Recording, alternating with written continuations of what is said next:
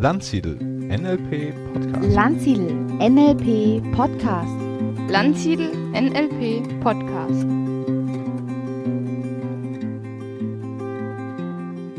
Heute geht's weiter mit dem großen ABC des NLP. Ich hatte letztes Jahr Ende November einen Podcast gemacht, den ersten zum großen ABC des NLP. Da bin ich einfach die ABC-Liste durchgegangen, die wir in der Ausbildung auch verwenden und kam immerhin zum Buchstaben B. Also es fing an bei 1000 Ressourcen, endete bei Bodenankern. Und ja, das kam ganz gut an. Das war ja mal ein Versuch. Und darum dachte ich mir, da mache ich weiter. Allerdings wirklich nicht jede Woche. Ich denke, ich werde so vielleicht alle sechs Wochen mal ein Podcast machen aus dieser Reihe, das große ABC des NLP und dann vielleicht im Laufe von ein bis zwei Jahren mich durch das Alphabet durcharbeiten. Bevor wir mit dem ABC loslegen, würde ich aber gerne mal einen kleinen Rückblick halten auf 2022. Immerhin war das das erste Jahr in dieser Podcast-Reihe, darum sind es ja bisher auch nur 44 Podcasts gewesen. Ich hätte dir jetzt total gerne die meistgehörten Podcasts des Jahres 2022 vorgestellt. Aber die Liste ist vergleichsweise banal, denn je länger ein Podcast draußen ist, umso häufiger wird er gehört. Das heißt, auf Platz 1 ist einfach der erste Podcast, den ich aufgenommen habe. Und wenn ich äh, berechne, die Anzahl der, der Wiedergaben bezogen auf die Zeit, wie der Podcast draußen ist. Ja, mein Gott, das sind die letzten drei Podcasts, jetzt der 44, 43 und 42, die ganz oben sind, weil natürlich in den ersten Tagen der Podcast am meisten gehört wird. Aber einige fallen doch raus. Und von daher kann ich dir doch was sagen. Also sehr spannend. Auf Platz zwei der insgesamt häufigsten Wiedergaben ist der Podcast 29 über die Ebenen des NLP und Psychografie und Spiral Dynamics in einem einzigen Modell. Also wirklich der ist auf Platz 2 der Wiedergaben. Also irgendwie scheint das vielleicht aufgrund des Titels, in dem alle Triggerworte drin sind, oder weil das so eine Zirkusnummer ist, diese drei Modelle zusammenzubringen landete der wirklich auf dem zweiten Platz. Ähm, und dann die auf den Plätzen 4, 5 und 6 sind auch nochmal drei, die erst im Laufe des Jahres gekommen sind. Das ist 23, 26 und 27. Also zum einen, das freut mich sehr, der 23er ist der zum Thema Lernen, die Wissensstrategie von Frau Birkenbiel Fragen stellen und wofür Schule da ist. Das freut mich sehr, dass er so gut angekommen ist.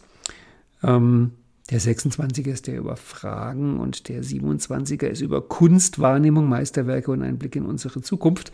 Du merkst schon, es geht thematisch kunterbunt durch den Gemüsegarten, aber immer mit dem Modeling-Blick. Das ist ja das, was hier bei diesem Podcast auch wirklich das verbindende Element ist, dass ich mir die verschiedensten Themen aus NLP nah dran oder auch von NLP relativ weit weg, aber immer anschaue unter diesem Blickwinkel Modeling, was ja für mich auch das wirklich Großartige am NLP ist. Und deswegen mache ich ja NLP, weil ich Modeling machen will und weil ich Modeling mache. Gut, das war der Rückblick. Also wie gesagt, Ende November, als ich den ersten zum großen ABC des NLP gemacht habe, kam ich von Eintrag 1, 1000 Ressourcen, bis Eintrag 31 Bodenanker.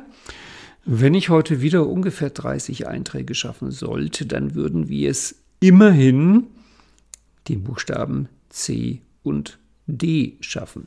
Es kam noch der Wunsch, es kam noch der Wunsch, dass es vielleicht noch schöner wäre, wenn ich nicht nur die einzelnen Einträge auf der Liste durchgehe, sondern ein verbindendes Element finde.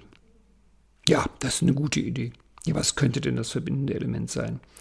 Ich hatte mir erst überlegt, ob ich irgendeine allgemeine Frage nehme oder vielleicht so ein vorgestelltes Problem oder Ziel, aber im Grunde ist es doch viel naheliegender als verbindendes Element das NLP zu nehmen. NLP und Modeling. Und bei jedem einzelnen dieser Begriffe zu schauen, was bietet der eigentlich für einen Blick auf NLP und auf Modeling. Und da geht es gleich los. Wie gesagt, wir starten mit dem Buchstaben C und im Eintrag 32 auf der Liste und das ist die Cause, Causa, die Ursache. Das ist ja ein Buchstabe aus dem SCORE-Modell, S-C-O-R-E, SCORE-Modell. Und die Buchstaben des SCORE-Modells stehen für Symptom, Cause, also Ursache, Outcome, das ist der Zielpunkt, Ressource und Effekt. Und wenn man sie auf der Timeline richtig anordnet, diese Buchstaben, dann wäre es das C-S-R-O-E, also Zroe-Modell. Und nachdem sich dieses Zroe-Modell so schwer ausspricht, glaube ich, hat Robert Dills damals beschlossen, dass das Score-Modell irgendwie netter klingt. Außerdem, das ist das Schöne im Score-Modell, Du kannst damit Stegreifreden halten, indem du diese fünf Buchstaben in der Reihenfolge machst. Also was ist jetzt, wie kam es dazu, wo wollen wir hin, wie werden wir es schaffen und was wird sich daraus ergeben. Und jetzt alphabetisch, weil wir machen hier das ABC des NLP, ist halt das C, die Cause, auf dem ersten Platz. Und das ist schon spannend bezogen aufs NLP, weil ich weiß noch, wie ich damals, das war Mitte, Ende der 80er, als ich anfing, mich ernsthaft mit solchen Sachen wie Psycho und äh, Seelenbeschau und so weiter zu beschäftigen und dann also auch in frisch nach Berlin gekommen. Ich bin 1986 nach Berlin gekommen, frisch nach Berlin gekommen, so dann die Psychoszene erforscht habe. Und da war ich auch sogar bei drei Psychoanalytikern. Das war sehr skurril, ist vielleicht mal Thema für einen anderen Podcast. Jedenfalls, als ich dann nach vielem Rumsuchen und Ausprobieren irgendwann NLP entdeckt habe, war eine Sache, die mich am NLP wirklich sehr begeistert hat. Also, wo ich dachte, das ist eine tolle Methode, dass sich NLP so wenig für Ursachen interessiert hat. Also diese Cause, diese Ursache, die spielte da gar keine große Rolle. Also wo, wo ist denn das her? Warum ist das so? Wie kam es denn dazu? Diese Frage, ja, die wird im NLP auch mal gestellt, aber so richtig im Vordergrund steht die nicht, dachte ich damals. Im Nachhinein gesehen würde ich sagen, es ist eigentlich ein cooles Gerücht über das NLP. Denn wenn man das Ganze einordnet im Psychographie-Modell, muss man ja sagen, NLP gehört zum Erkenntnisbereich und Erkenntnisbereich ist vergangenheitsorientiert und Vergangenheitsorientierung geht über Ursachen und von daher ist NLP natürlich ähm, eine Schwestermethode oder eigentlich eine, eine Enkel-Urenkel-Methode zur Psychoanalyse und die Idee von Sigmund Freud war ja auch, dass wenn ich den Grund, die, die Herkunft, also das Wort, was ihm am liebsten war, war den Sinn eines Problems herausfinde, ich das dann lösen kann, es sich löst, wie auch immer. Hm, wahrscheinlich muss man sagen, also Freud hat ja dann später das wieder revidiert und ist davon abgegangen, hat ein neues Modell gefunden, weil er halt gemerkt hat, dass das mit den Ursachen finden doch nicht die Lösung ist. Schade, dass er es ganz aufgegeben hat, weil psychografisch gesehen kann man natürlich sagen, für ein Drittel der Menschen und in einem Drittel der Fälle ist das Benennen der Ursache natürlich grandios. Das ist, was die, was die weiterbringt. Also jetzt klischeemäßig wären das die unentwickelten Beziehungstypen oder die Beziehungstypen zu Beginn ihres Entwicklungsweges. Da ist das Suchen nach der Ursache großartig und eigentlich würde es auch sehr gut zum NLP passen, nach der Ursache zu suchen. Ich glaube, es kommt daher, dass eben Bandler und Grinder in den 70er Jahren sich von der damaligen Therapieszene so ein bisschen abheben wollten mit ihrer Arbeit und darum gemerkt haben, dieses auf die Ursache gucken im, im Sinne einer, ich will jetzt nicht sagen Entschuldigung, aber ich habe mal wirklich in, in einem, ich, ich saß da in so einer psychologischen Praxis und da haben auch andere Leute gewartet und haben sich zwei Frauen unterhalten. Und dieses Gespräch, was ich da mitgehört habe, hat mich wirklich für mein Leben beeindruckt, weil es mir gezeigt hat, wie kann Therapie schiefgehen. Und da meinte halt die eine zur anderen, jetzt, wo sie wisse, wo ihre Probleme herkommen, ist ihr auch klar, dass sich die halt nicht so einfach lösen lassen. Ja, und in dem Fall kann man nur sagen, ja, das ist natürlich, wenn die Ursachenklärung schief geht. Weil so eine Ursache zu kennen, kann natürlich dazu führen, dass du sagst, jetzt weiß ich, wo es herkommt, jetzt kann ich es lösen. Es kann aber auch dazu führen, dass du sagst, oh, jetzt, wo ich weiß, wo das herkommt, verstehe ich erst, warum ich es nicht lösen kann. Also es kann auch zu einer Entschuldigung, zu einer Rechtfertigung werden. Und darum ist das mit der Ursache ja, es ist ein zweischneidiges Schwert. Ich würde es nicht missen wollen, aber natürlich wie alle Werkzeuge im NLP ist auch das mit der Ursachenorientierung etwas, was manchmal passt. Also ich würde sagen, in einem Drittel der Fälle passt das und in zwei Drittel der Fälle passt es nicht. Und nachdem ich ja damals, wie ich mit diesen Sachen angefangen habe, halt Erkenntnistyp war, ja gut, das bin ich heute noch immer, und eher am Beginn meines Entwicklungsweges, hatte ich an dieser Stelle wohl einfach eine gute Intuition, dass ich zu den Leuten gehöre, wo das Suchen nach Ursachen nicht unbedingt die Lösung ist. Also vielleicht gut als Anlauf für die Lösung, aber ich hatte mir da vorher schon auch Gedanken gemacht über die Ursache, aber es wird nicht die wirkliche Lösung sein, weil als Erkenntnistyp führt mein Entwicklungsweg natürlich in den Bereich von SFBT, ein Handlungsbereich und also wenn du dich mit SFBT beschäftigst, mit Solution Focus Brief Therapy nach Steve T. Chaser und Inso dann erlebst du eine Methode, die wirklich nicht nach Ursachen sucht. Also zu lesen, was Steve T. Chaser zum Thema Ursachen schreibt, da fällt jeder NLPler erstmal schreiend auf den Rücken. Also Steve T. Chaser knallt da so Sätze raus, wie um ein Problem zu lösen, muss man es nicht verstehen. Man muss noch nicht mal die Lösung verstehen. Also er wendet sich komplett gegen jede Art von Verstehen und gegen jede Art von Ursache. Während wir im NLP zum Beispiel, wenn ich mir anschaue von Robert Dills, das Score Integration Format, da ist die Ursache im Grunde die entscheidende Ressource, das rauszufinden. Von daher würde ich sagen, Gerade mit Blick auf das Score-Modell, was ja dann ganz später noch beim Buchstaben S kommt auf meiner Liste, hatte sie die Nummer 265. Ich schätze mal, da sind wir dann im Herbst wahrscheinlich bei dem Buchstaben angekommen. Hm. Also gerade mit der Idee von, von Score und dem Score-Integration-Format würde ich sagen, auf die Ursache schauen zu können, die Ursache herausfinden zu können, auch mit biografischer Arbeit, ist auf jeden Fall eine Stärke des NLP.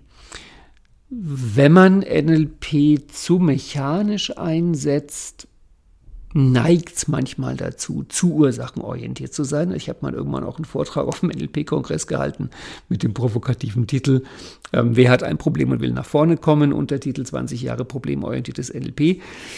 Der Titel kam so gut, dass ich kaum Publikum in meinem Vortrag hatte. Ach ja, die Idee finde ich trotzdem gut. Also jedenfalls in meiner NLP-Ausbildung war das ganz oft so, dass die Demos anfingen mit dem Satz, wer hat ein Problem und will nach vorne kommen. Von daher, das Suchen nach der Ursache ist auf jeden Fall ein gutes und wichtiges Werkzeug im NLP-Koffer, aber es ist halt in einem Drittel der Fälle und in den anderen beiden Dritteln nicht. Und darum bin ich extrem froh, dass ich mit NLP ursachenorientiert arbeiten kann, aber nicht ursachenorientiert arbeiten muss. Und auch im Modeling ist es so, dass ich meistens, gerade wenn ich über den Archetyp der großen Mutter arbeite, natürlich mein Modell frage im direkten Gespräch nach der Geschichte, nach der Entwicklung, nach der Herkunft, nach danach, wie alles entstanden ist. Und da ist dann die Ursache auch eine ganz große Ressource. Und von daher, wir sind nicht gegen ursachenorientiertes Arbeiten. Aber es gibt halt auch viele schöne andere Methoden. Also habe ich jetzt ernsthaft zehn Minuten über einen Buchstaben, über ein Wort geredet, Nummer 32. Oh je, dann kommen wir heute nicht wirklich schnell weiter. Äh, dann kommt der Begriff Nummer 33, Chaining Anchors. Das gehört zu den Ankertechniken und Ankertechniken hatte ich ja in der ersten Folge schon logischerweise bei 10, 11 und 12. Das war Ankern uns im Gespräch Ankern und äh, Ankern als Januar Practitioner. Chaining Anchors.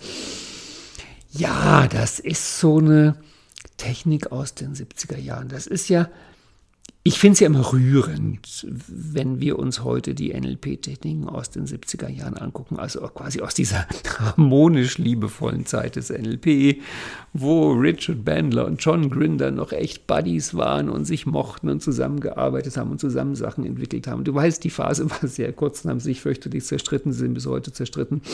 Mm, die ersten Jahre, wo deren Idee, wo NLP hin soll, sich natürlich auch von Monat zu Monat entwickelt hat, wie das linguistisch anfing, wie die dann Virginia Satir modelliert haben, wie es dann plötzlich eine andere Richtung wurde und eher therapeutisch war, wie dann Milton Erickson in deren Leben trat, wie sie dann NLP wieder komplett umgebaut haben, wie der Einfluss von Gregory Bateson zu spüren war, wie dann Robert Dills mitgemischt hat.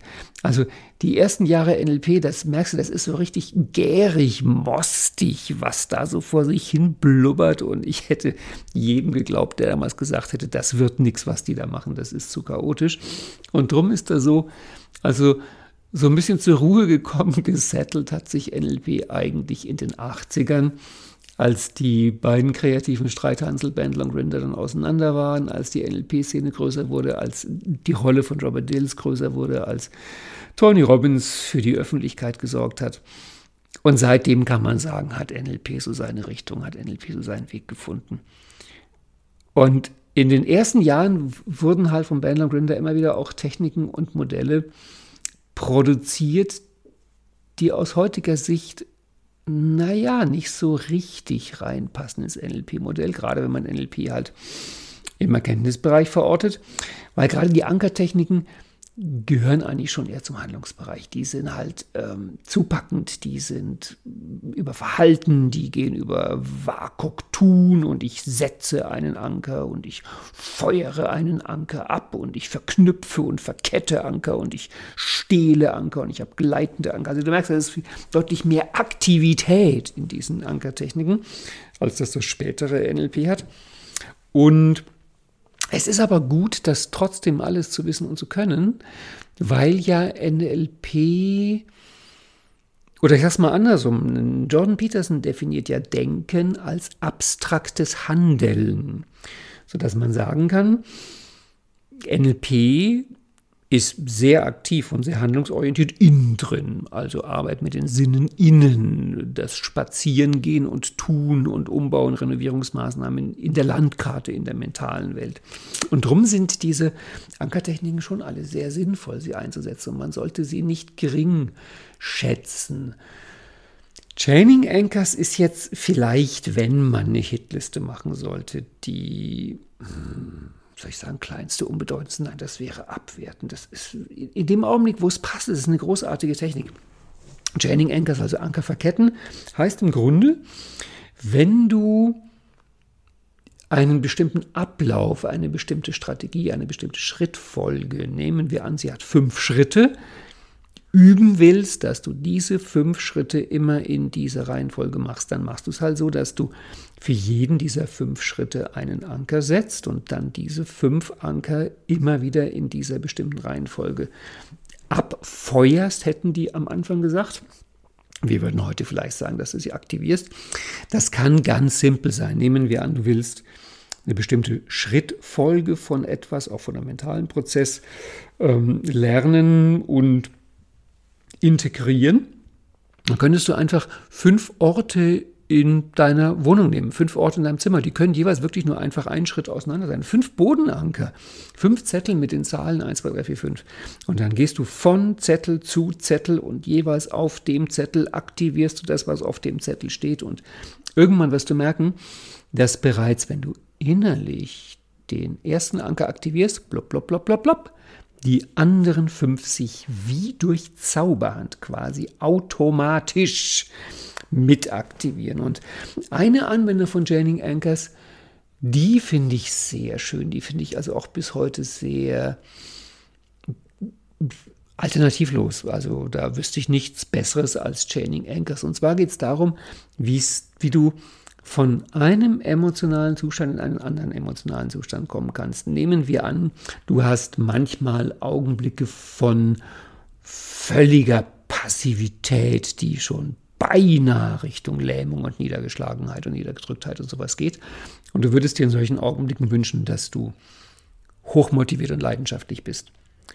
Dann ist es natürlich ein netter Gedanke und eine schöne Illusion zu sagen, ich setze mir jetzt irgendeinen Mega-Monster-Power-Anker, wo ich in einem Schritt von Lähmung zu Leidenschaft komme. Aber das wird dein Körper nicht mitmachen. Das wird nicht so schnell gehen.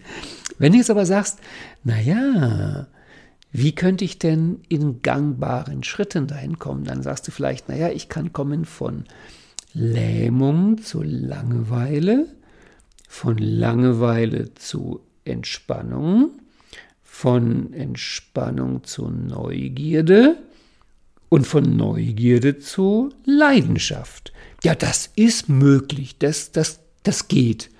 Und dann würdest du dir halt fünf Anker setzen. Der erste Anker wäre die Lähmung, der zweite Anker wäre die Langeweile, der dritte Anker wäre die Entspannung, der vierte wäre die Neugierde und der fünfte wäre die Leidenschaft. Und das machst du dann zwei, dreimal, dass du von Lähmung zu Langeweile, zur Entspannung, zur Neugierde, zur Leidenschaft kommst.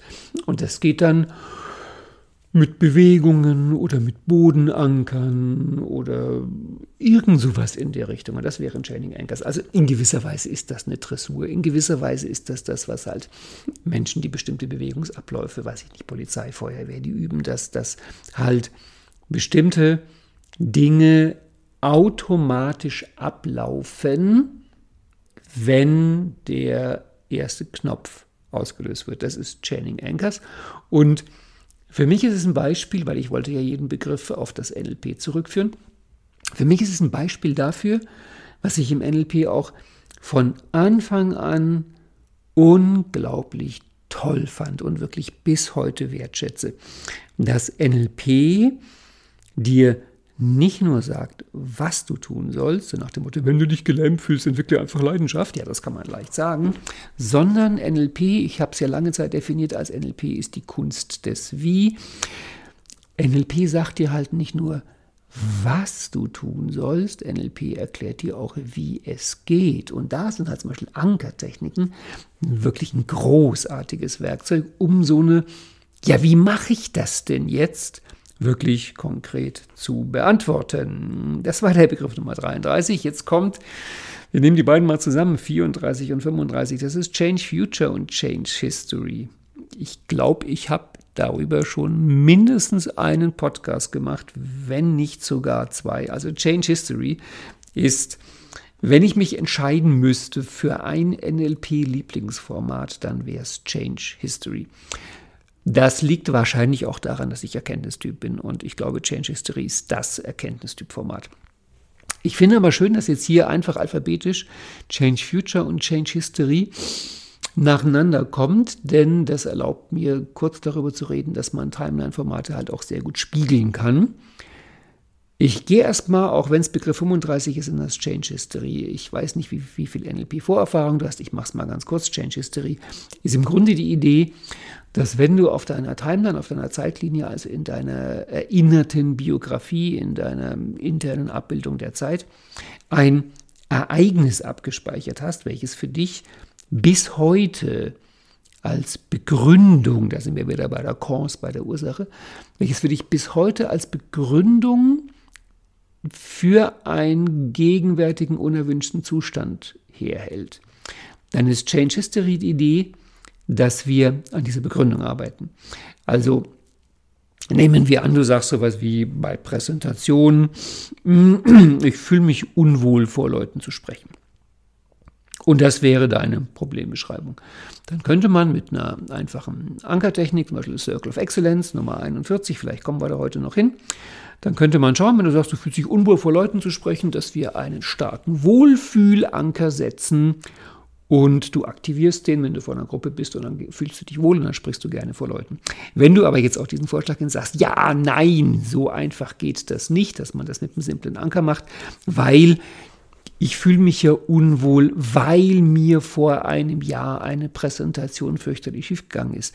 Dann wäre das so, dass du jetzt meinen Versuch, das Ganze in der Gegenwart bei dir zu verändern, du konterst diesen Versuch durch einen Rückgriff auf deine Vergangenheit und sagst, das lässt sich nicht so schnell ändern, weil damals, ich habe das erlebt. Manchmal sagen auch Leute, ich habe das tausendmal erlebt.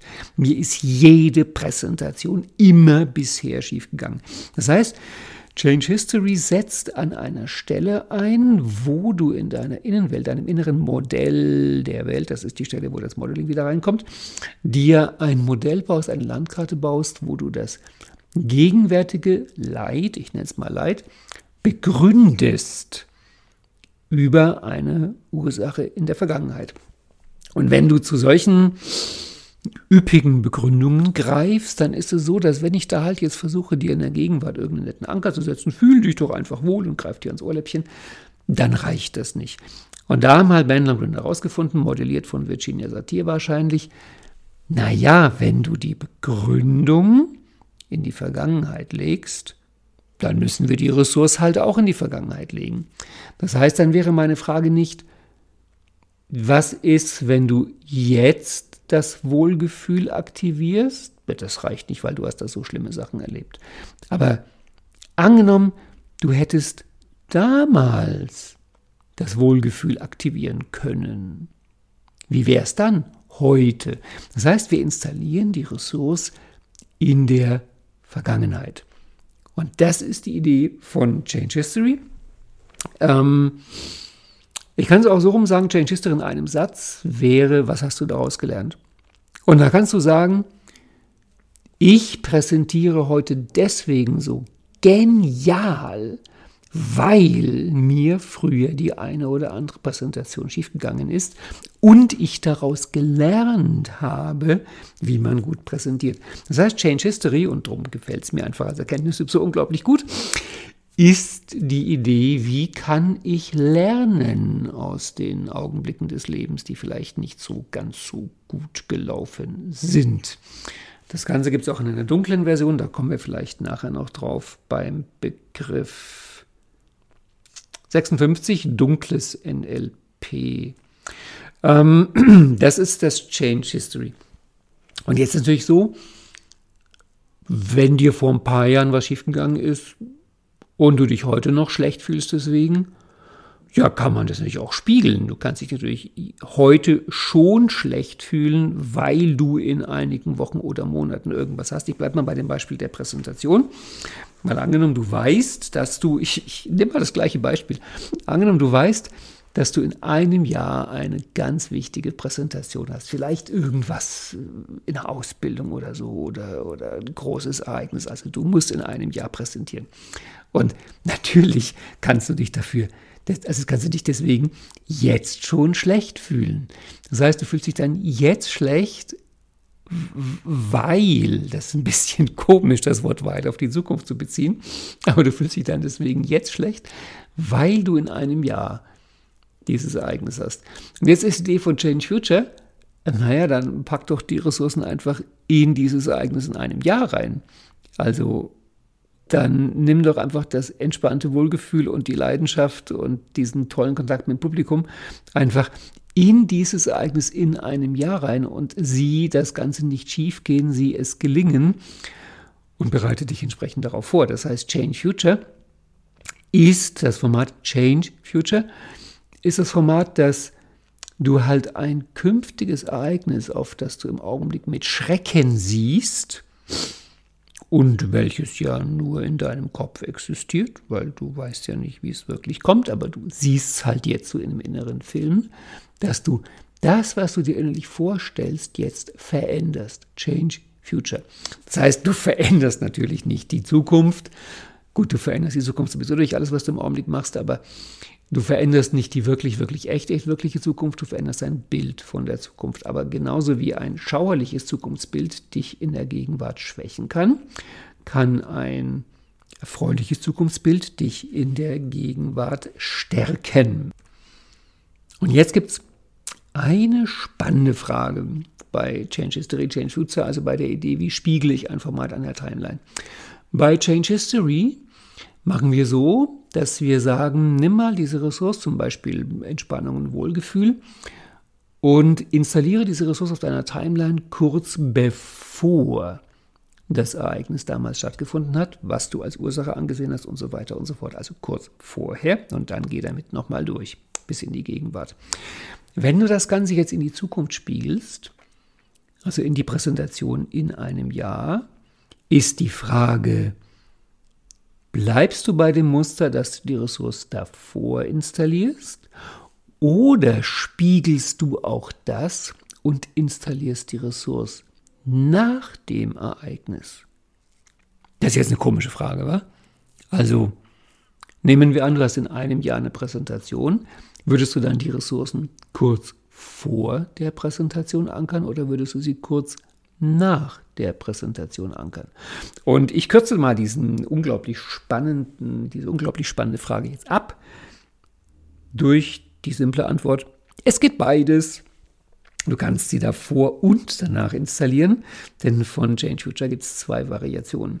Und die Frage, ob du sie lieber davor oder danach installierst, hängt ganz einfach ab von der Antwort auf die Frage, ja, du hast in einem Jahr eine Präsentation, du hast Angst, dass die schief geht. Ja, kannst du dir denn überhaupt vorstellen, dass sie gut gehen könnte? Und bei den Leuten, die sagen, ja, eine Möglichkeit ist, dass sie gut ausgeht, aber wahrscheinlich ist es nicht, aber es ist möglich, dass sie gut ausgeht. Da würde ich mit den Leuten nach das gelungene Ereignis gehen und nach dem gelungenen Ereignis fragen, okay, jetzt, wenn das Ding klappt, wenn das gut gegangen ist, welche Ressourcen hast du dafür verwendet? Und dann werden im Nachhinein die Ressourcen bestimmt und in die Gegenwart gestrahlt. Bei denen, die sagen, nein, absolut unmöglich, das kann nur schief gehen, da werden die Ressourcen davor installiert, also in der Zukunft, aber vor dem Ereignis. Das heißt, es geht beides. Ja, und dann kam bei mir die Frage, Moment mal, also wenn ich jetzt beim Change Future die Ressourcen vor und nach dem Ereignis installieren kann, warum dann nicht auch beim Change History? Also, das klingt ja komisch. Ich hatte also vor einem Jahr eine Präsentation, die ging schief und danach habe ich die Ressourcen. Hä? Und wo ist da der Sinn? Aber Moment mal, das ist doch genial. Weil ich habe ja oft erlebt, wenn ich mit Leuten biografische Arbeit gemacht habe, dass das, was wirklich schlimm war, war in vielen Fällen gar nicht das Ereignis. Es war die Reaktion auf das Ereignis. Ich erzähle dir mal eine Geschichte, die hat mich sehr beeindruckt. Das war aus dem Coaching mit einer Frau und der ist als kleines Mädchen, als Kind eine Geschichte passiert, über die man, wenn man sie als Erwachsener hört, eigentlich nur lachen kann. Und für sie war es schier traumatisch. Und zwar meinte sie, sie war eben ein kleines Mädchen. Die Mutter hatte Milch auf dem Herd und die Mutter meinte zu, ihrem, zu ihrer Tochter, also zu meiner Klientin, ähm, du, ich gehe mal kurz zur Nachbarin, bitte pass auf die Milch auf, dass sie dich überkocht. Und die Mutter ging und das Mädchen wusste noch nicht, wie man einen Herd runterdreht. Das heißt, irgendwann kochte die Milch über, blubberte und zischte und qualmte und dampfte und alles ganz fürchterlich und das Kind schrie. Und dann kam die Mutter und sah das Schlamassel und machte den Herd aus und hat herzlich gelacht, weil ihr in dem Augenblick auch klar geworden ist. Das Kind wusste ja gar nicht, wie man den Herd ausmacht. Und hat herzlich gelacht und dann war für die Mutter die Sache zu Ende. Nicht für die Tochter. Die hat nämlich mir später im Coaching gesagt, sie hat in dem Augenblick so viel Panik erlebt, so viel Entsetzen. Und das Lachen ihrer Mutter war dann das Schlimmste, weil die Mutter in dem Augenblick null Rapport hatte. Das heißt, nachdem die Mutter in dem Augenblick einfach gelacht hat und kein bisschen Empathie hatte, einfach weil sie sich vermutlich nicht vorstellen konnte, dass das für die Kleine gerade so ein schreckliches Ereignis ist, war das Schlimme eigentlich die Reaktion der Mutter und gar nicht der Milchtopf, der übergekocht ist. Das heißt, du könntest jetzt überlegen, bei der Präsentation vor einem Jahr, die schiefgegangen ist in unserer Metapher, Angenommen, die Präsentation vor einem Jahr wäre genauso schief gegangen, wie sie schief gegangen ist, aber du hättest direkt hinterher, eine Stunde danach, spätestens am nächsten Tag, die Ressourcen gehabt, die du gebraucht hättest, um zu sagen, das arbeite ich jetzt auf. Daraus lerne ich was. Aus dieser Erfahrung mache ich jetzt das Bestmögliche. Ich werde zu einem anderen Menschen werden. Life will never be the same. Das ist der Satz von Tony Robbins. Wenn du dieses Ereignis damals so genutzt hättest, wo wärst du dann heute? Und das ist Change History mit den Ressourcen danach. Und ich fand diesen Prozess für mich persönlich extrem spannend. Was ich dir jetzt da in zehn Minuten erzähle, der beiden Prozesse bei mir über Jahre gelaufen ist. Also, das erste war, ich habe in meiner eigenen NLP-Ausbildung Change History kennengelernt. Vergangenes Ereignis als Ursache für gegenwärtiges Leid. Ressourcen werden aktiviert und installiert vor dem Ereignis. Im Nebensatz kam Change Future irgendwann vor. Dann habe ich später, also wir haben es nicht richtig geübt, dann habe ich später natürlich dann für mich als NLP-Trainer und Coach Change Future entdeckt und, und ausgearbeitet und habe dann irgendwann gemerkt, äh, ja Moment, jetzt mal die Ressourcen vorher oder hinterher. Beides probiert, ähm, das, also was ich jetzt in zwei Sätzen sage, ging über Jahren und irgendwann gemerkt, oi, ist ja spannend, ich kann die Ressourcen beim Change Future davor und dahinter installieren. Und wieder einige Jahre später kam mir dann der Gedanke, ja, Moment mal, wenn das im Change Future geht, warum geht das nicht auch im Change History? Und natürlich ist die dritte Möglichkeit auch noch naheliegend, da steht es hier nicht auf der Liste, man könnte sagen, das ist 35b, das wäre dann Change Presence. Die Idee, ja, geht das denn nicht auch in der Gegenwart? Da muss man dazu sagen, damit das kein Collapsing Anchors wird, also Collapsing Anchors ist ja ein Change History ohne Timeline, müsste man sagen, Change Presence wäre dass ich mich sehr bewusst auf der Timeline bewege in der Gegenwart, also eingespannt zwischen Vergangenheit und Zukunft und in dieser Gegenwart, die ich auf der Timeline erlebe, Ressourcen aktiviere. Das gibt es auch, das ist auch ein spannendes Format, da könnte man vielleicht bei Safe Nurturing in der Gegenwart drauf kommen. Und wir haben damit in, oh, liebe Güte, in über einer halben Stunde immer schon mal vier Begriffe durch. Aber die nächsten eins, zwei, drei, vier, fünf Begriffe gehen schnell, weil das ist von 36 bis 40 Chunk Down, Chunk Sidewise, Chunk Up, Chunk Größe und Chunking. Das heißt, wir haben die nächsten fünf Begriffe, die alle mit Chunking zu tun haben.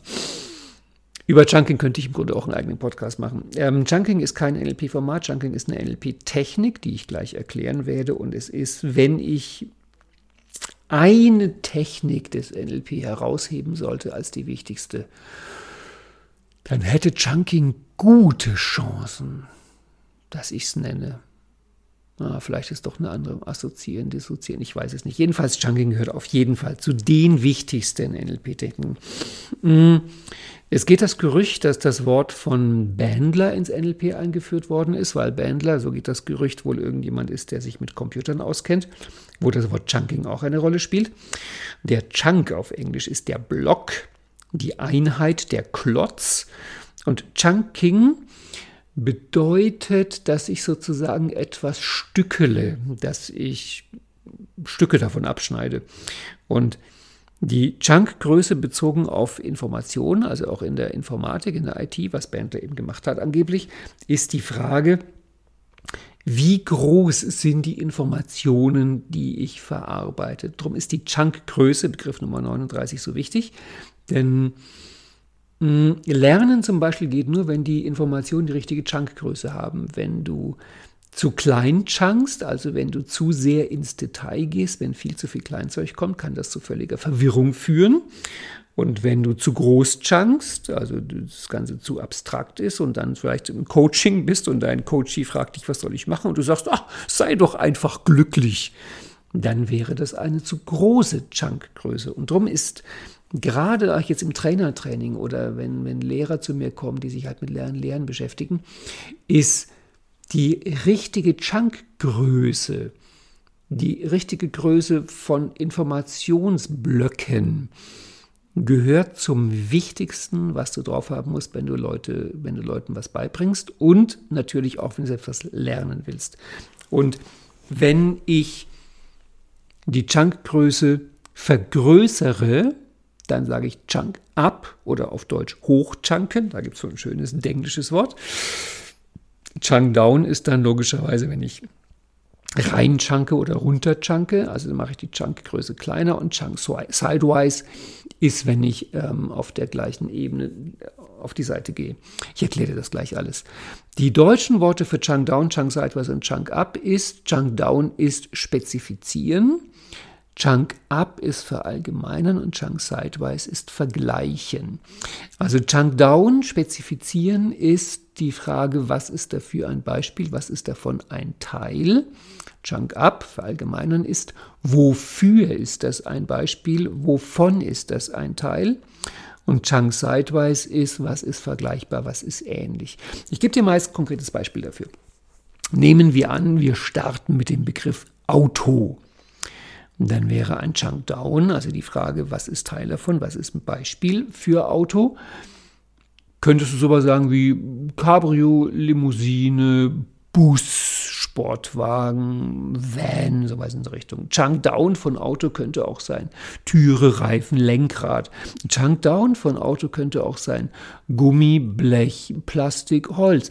Chunk Down könnte auch sowas sein wie Diesel, Benzin, Elektro. Chunk Down könnte auch sowas sein wie VW, Opel, Kia, Ford. Chunk Down könnte auch sein A, U, T, O. Und jetzt merkst du schon, ach so, es gibt gar nicht nur ein Chunkdown.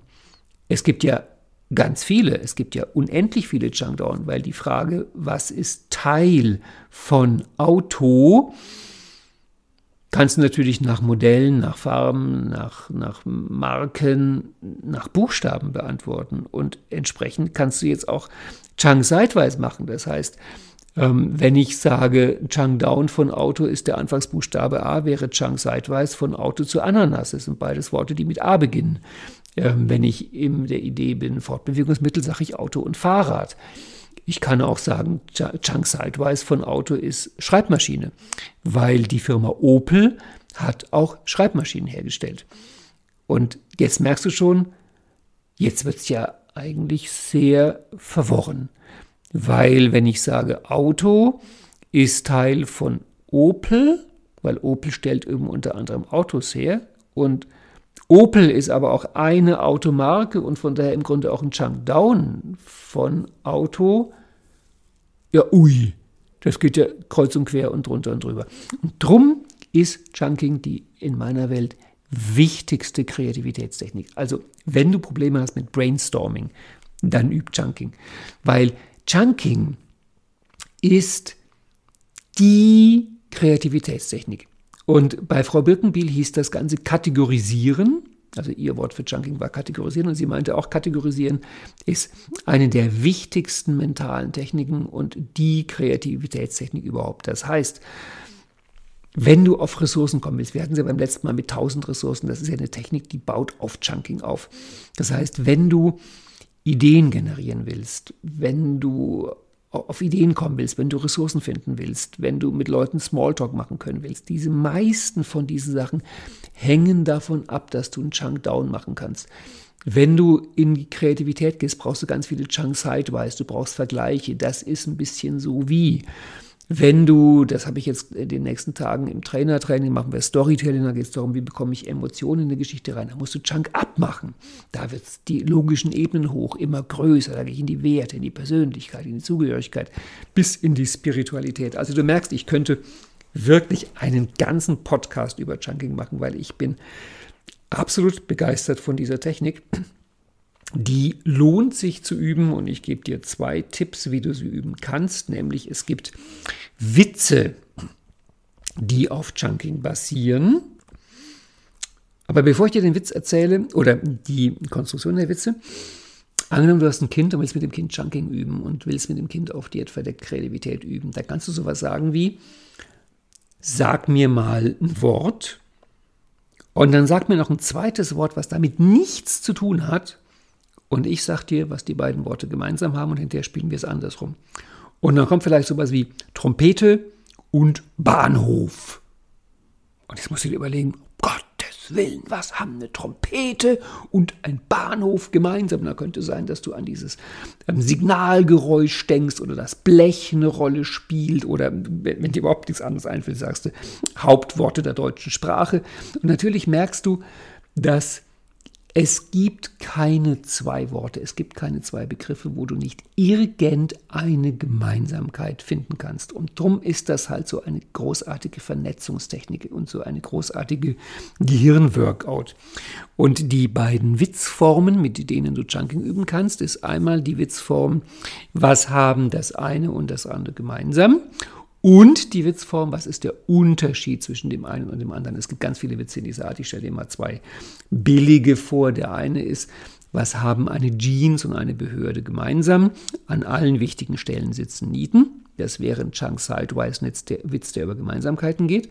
Und die, die ähm, alternative Form dazu ist, was ist der Unterschied zwischen einem Taschenrechner und einer Behörde? Beim Taschenrechner werden führende Nullen unterdrückt. Das ist auch ein Chunk Sidewise Witz, aber der geht über Unterschiede.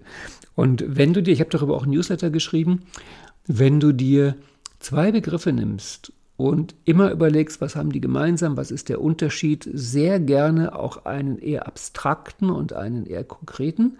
Also der der Newsletter ging damals zum einen, was haben, was haben NLP und ein Gartenzwerg gemeinsam und was ist der Unterschied zwischen NLP und einer Zahnbürste. Und wenn du in meinem Newsletter guckst, also wenn du den Newsletter noch nicht, noch nicht ähm, abonniert hast, dann wird es jetzt aber Zeit, das zu machen. Der kommt jeden Samstag früh morgens um 6 Uhr in deinem E-Mail-Postfach einen Text über NLP, wenn du ihn äh, abonnieren möchtest, www.ralfstumpf.de slash newsletter. Und in den in der Begrüßungs-E-Mail, die du dann bekommst, ist auch der Link auf das Newsletter-Archiv. Und da ist es die Nummer, weiß ich nicht, vielleicht schreibe ich sie in den Text mit dazu, wo du Reihe von Witzen findest, die damals aus der Community gekommen sind, die sich alle aufbauen auf, was ist der Unterschied zwischen NLP und einer Zahnbürste und was hat NLP mit einem Gartenzwerg gemeinsam. Chunking. Also ich glaube, wir sind froh, wenn wir heute den Buchstaben C schaffen, oder? Jetzt kommt Begriff Nummer 41. Circle of Excellence. Das ist eine klassische Ankertechnik, auch aus den 70er Jahren. Manchmal heißt die auch Moment of Excellence. Da würde sie halt jetzt beim Buchstaben M stehen, aber hier steht sie bei Circle of Excellence. Im Grunde ist die Technik, ich will nicht sagen veraltet, das wäre das wär nicht schön, weil mm, ich habe ein gutes Verhältnis zu der Technik, weil es ist das erste Format, was wir damals in meinem Practitioner gemacht haben. Also als ich 1989 anfing mit meiner NLP-Ausbildung, dann war die erste Demo am ersten Tag war Circle of Excellence und die Frage wäre, wer will nach vorne kommen? Und ich habe mich gemeldet, weil ich habe mich damals immer gemeldet. Und darum war die erste Demo am ersten Tag in meinem ersten Practitioner mit mir und mit dem Circle of Excellence. Und ich weiß noch, mein Satz war dazu, ich bin göttlich. Das war der, der ähm, Triggersatz für meine Ressource und da hatten die anderen, ich war ja auch mit Abstand jüngste im Kurs, da hatten die anderen schon so ein Bild von mir nach dem Motto, um Gottes Willen, was ist denn das für einer? Und sie sollten Recht behalten mit ihrer, mit ihrer Vermutung, weil ich war schon einer damals. Also der Circle of Excellence ist im Grunde die Idee, einen wirklich mächtigen Power-Anker zu setzen. Und eigentlich ist der Circle of Excellence eben als Ankertechnik im Grunde auch wieder nur eine Abkürzungstechnik, weil im Circle of Excellence, der vielleicht so 15, 20 Minuten dauert, bis man ihn aufbaut, übt man im Grunde eine Ressource, die man öfter erleben will, zu aktivieren. Und man übt dieses Aktivieren wirklich in aller Ruhe, mit einer WAKOK-Trance, mit, mit wirklich mit allen Sinnen innerlich wahrnehmen, mit einer entsprechenden Körperhaltung, mit einer entsprechenden Geste, mit einem entsprechenden Satz, in meinem Fall halt eben, ich bin göttlich, auf allen Sinnen und mit allem, was zu dir gehört, wird geübt, diese Ressource aufzubauen und zu aktivieren. Und nehmen wir bei dem Beispiel von oben, dass du bei einer Präsentation halt so ein entspanntes Wohlgefühl brauchst. Könnte ich dir jetzt ja sagen, ja, und wenn du dann das nächste Mal vor einer Gruppe stehst und du merkst, du fängst gerade an zu zittern und zu schwitzen, dann nimm dir doch die Viertelstunde Zeit und bau ein Wohlgefühl auf. Und da merkst du natürlich, das ist kompletter Nonsens, weil du wirst in diesem Augenblick nicht 10, 15 Minuten Zeit haben, um dir ein Wohlgefühl aufzubauen. Und Circle of Excellence ist, und das ist wieder eine Sache, die ich im NLP wirklich halt sehr mag, Ähm, Circle, of, Circle of Excellence, das wollte ich schon Circle of NLP sagen. Circle of Excellence ist halt die Idee, wie kann ich diesen Prozess, der 15, 20 Minuten braucht, auf eine Art üben und beschleunigen, dass ich ihn dann, wenn ich sie brauche, die Ressource, in einer Sekunde, in einer Viertelsekunde vielleicht sogar, also mit einem Fingerschnippen einfach aktivieren kann. Und das ist das Circle of Excellence. Das heißt, ähm, das Ding heißt Circle of Excellence, weil der visuelle Anker ist, dass man sich halt am Boden einen Kreis vorstellt, möglichst schön, also Gold und Diamanten ist da gerade richtig, dass man das Ganze noch mit einer Geste verbindet, die sollte möglichst unauffällig sein, dass sie auch in der Öffentlichkeit gemacht werden kann und mit einem Satz, den man innerlich aussprechen kann. Und wenn du dann diese Ressourcen entsprechend verankert hast, dann und die Ressource brauchst, dann musst du dir nur diesen Kreis vorstellen und da hineinsteigen, währenddessen diese unauffällige Geste machen und innerlich den Satz sagen, das dauert halt dann so lang, wie es dauert, einen Schritt zu machen, also im Bereich von ungefähr einer Sekunde, und die Ressource kommt. Und das ist schon wirklich großartig beim NLP, diese dieser enorme Praxisbezug, das ist nicht einfach nur irgendein abstraktes Gerede, so nach dem Motto, ja, ja, Sie müssen halt in dem Augenblick Ressourcen aktivieren, sondern es ist ganz konkret die Anleitung, das Rezept, die, die, die, die, die, die Formel, das Format. Wie mache ich das? Es ist eine Sache, die dem NLP manchmal sogar zum Vorwurf gemacht wird, dass Leute sagen, das Problem am NLP ist, das NLP ist zu leicht. Es ist in vielen Fällen so klar beschrieben, die NLP-Techniken, dass es irgendwie halt jeder machen kann. Und äh, ohne Gesinnungsethik und Moralprüfung taugen die Techniken trotzdem. Ja, ich sehe das Problem, aber ehrlich gesagt, die Alternative fände ich ja noch schlimmer. Wenn man sagt, wir machen NLP extra schwer, damit es nur die wenigen Auserwählten drauf haben können. Nee, nee, das ist keine gute Idee. NLP soll schon jeder machen. Mhm. Ich erzähle dir noch eine Anekdote zum Circle of Excellence, der spielt in meinem Leben noch eine andere Rolle. Und zwar in meinen ersten Practitionern, wo ich noch Zeit hatte. Das ist inzwischen wirklich nicht mehr mein Problem, sondern jetzt ist mein Traum, ich würde gerne mal einen Practitioner geben mit 40 Tagen, dass ich wieder ein bisschen Zeit habe, die Sachen zu machen. Da hatte ich dann einen ganzen Tag für ein Circle of Excellence und wir haben dann geübt, die Stelle, wo der Coach zum Coach ist, also stell dir vor, die beiden stehen nebeneinander, Coach und Coachee, und Coachy visualisiert vor sich auf dem Boden einen Kreis, also in der Vorstellung halt. Und dann geht es darum, dass der Coachy in diesen Kreis hineintritt, in diesen vorgestellten Kreis und darin, die Ressource erlebt. Und mh, mm, daneben steht halt der Coach und sagt die magischen Worte, bitte geh in deinen Kreis. Und dann geht halt der Coachy in den Kreis. Und dann haben wir mal in einem Practitioner geübt, 20 verschiedene Variationen wie kann ich diese Stelle geh in deinen Kreis machen? Und die Idee war, wie kann ich machen, dass der Coach hier reingeht? Wie kann ich machen, dass der Coach nicht reingeht? Wie kann ich machen, dass der Coach zögerlich reingeht? Wie kann ich machen, dass der Coach reingeht, bevor ich den Satz sage? Wir haben sogar geübt, wie kann ich machen, dass der Coach stolpert, wenn er reingeht? Also nicht, dass man das mal irgendwann braucht als Coach, aber das ist, was ich unter Üben verstehe, zu variieren. Und diese ganzen Feinheiten, also zum Beispiel, welche Bewegung mache ich selber? Gehe ich selber einen Schritt nach vorne?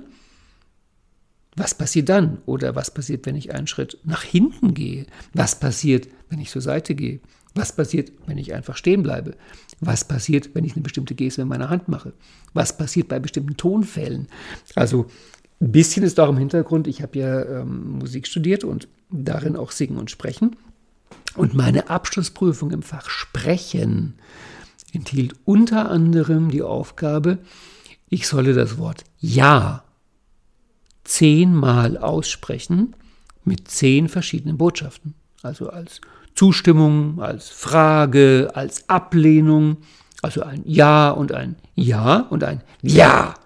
Und Es ist doch so spannend, dass man dieses eine unschuldige kleine Wörtchen mit zwei Buchstaben auf 10, 15, 20 verschiedene Arten aussprechen kann und es immer eine andere Botschaft sendet. Und genauso kannst du natürlich auch den Circle of Excellence, diese eine Stelle, geh in deinen Kreis, auf unglaublich viele verschiedene Arten aussprechen und Ach, das liebe ich am NLP, dieses, dieses Rumspielen, dieses Variieren, dieses in die Flexibilität gehen.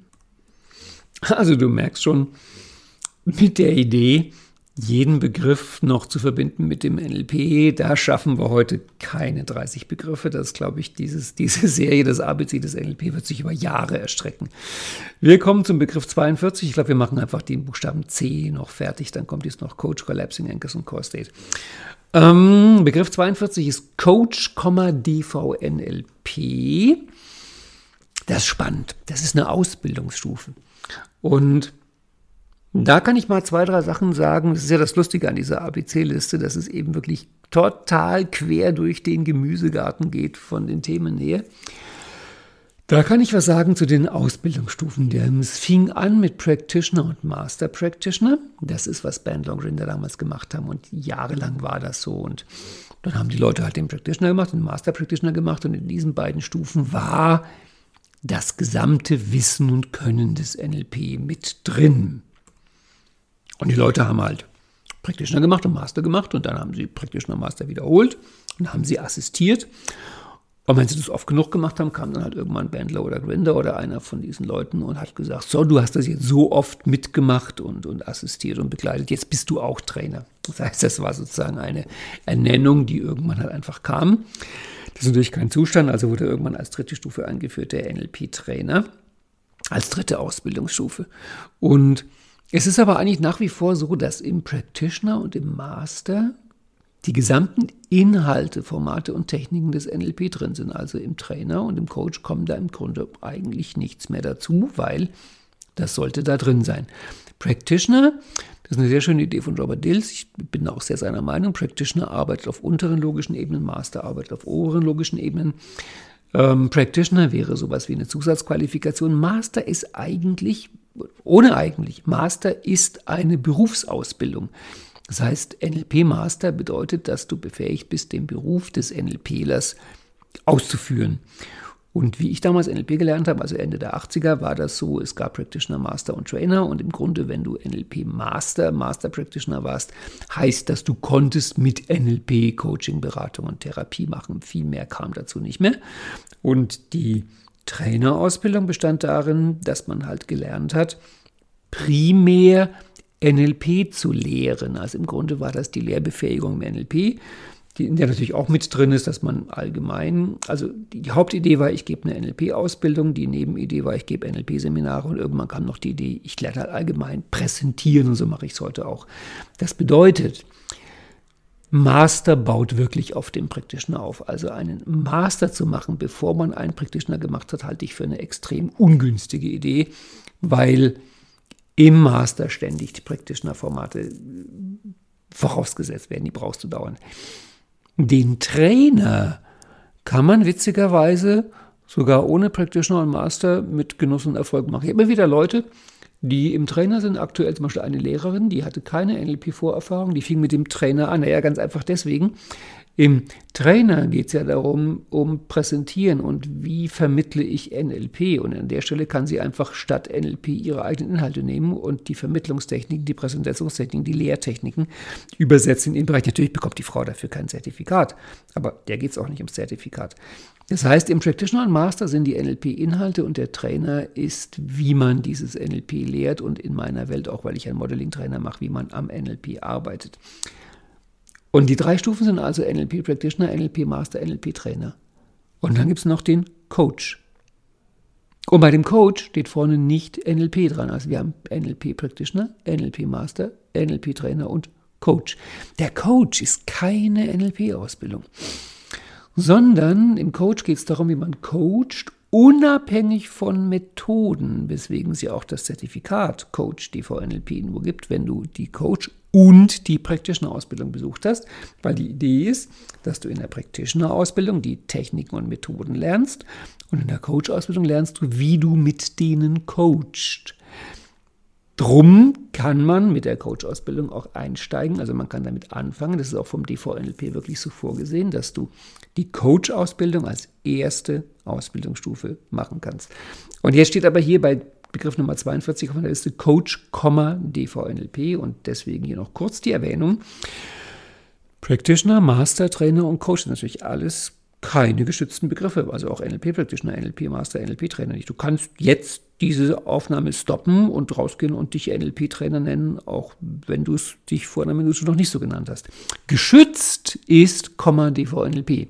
Also Practitioner, DVNLP, Master, DVNLP. Der DVNLP hat inzwischen die, den NLP-Vorsatz bei Practitioner Master Trainer weggenommen, leider.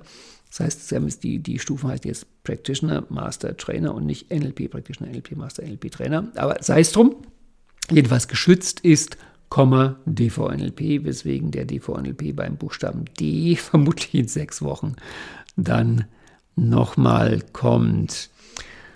Um Gottes Willen, wir haben eine Stunde voll und jetzt käme Collapsing Anchors. Und Collapsing Anchors ist das wichtigste NLP-Format, weil es ist die Grundlage aller NLP-Formate. Also wirklich, das ist, nein, da muss ich zehn Minuten drüber reden, da wird der Podcast zu lang. Ich glaube, wir hören hier einfach auf. So hart das klingt, wir hören mit dem Coach DVNLP auf und ich hätte jetzt noch Collapsing Anchors und Core State vom C, aber da hören wir auf. Ich lese dir mal von jedem der folgenden Buchstaben immer das erste. Beim D beginnt es mit Dämlichkeit. Das ist doch schon mal vielversprechend, oder? Bei E beginnt es mit Ebenen des NLP. F mit Fähigkeiten. G Gedächtnistraining. H Handlungsbereich. I Identifikation. J jede hoch genug entwickelte Technik. K startet mit Kalibrieren.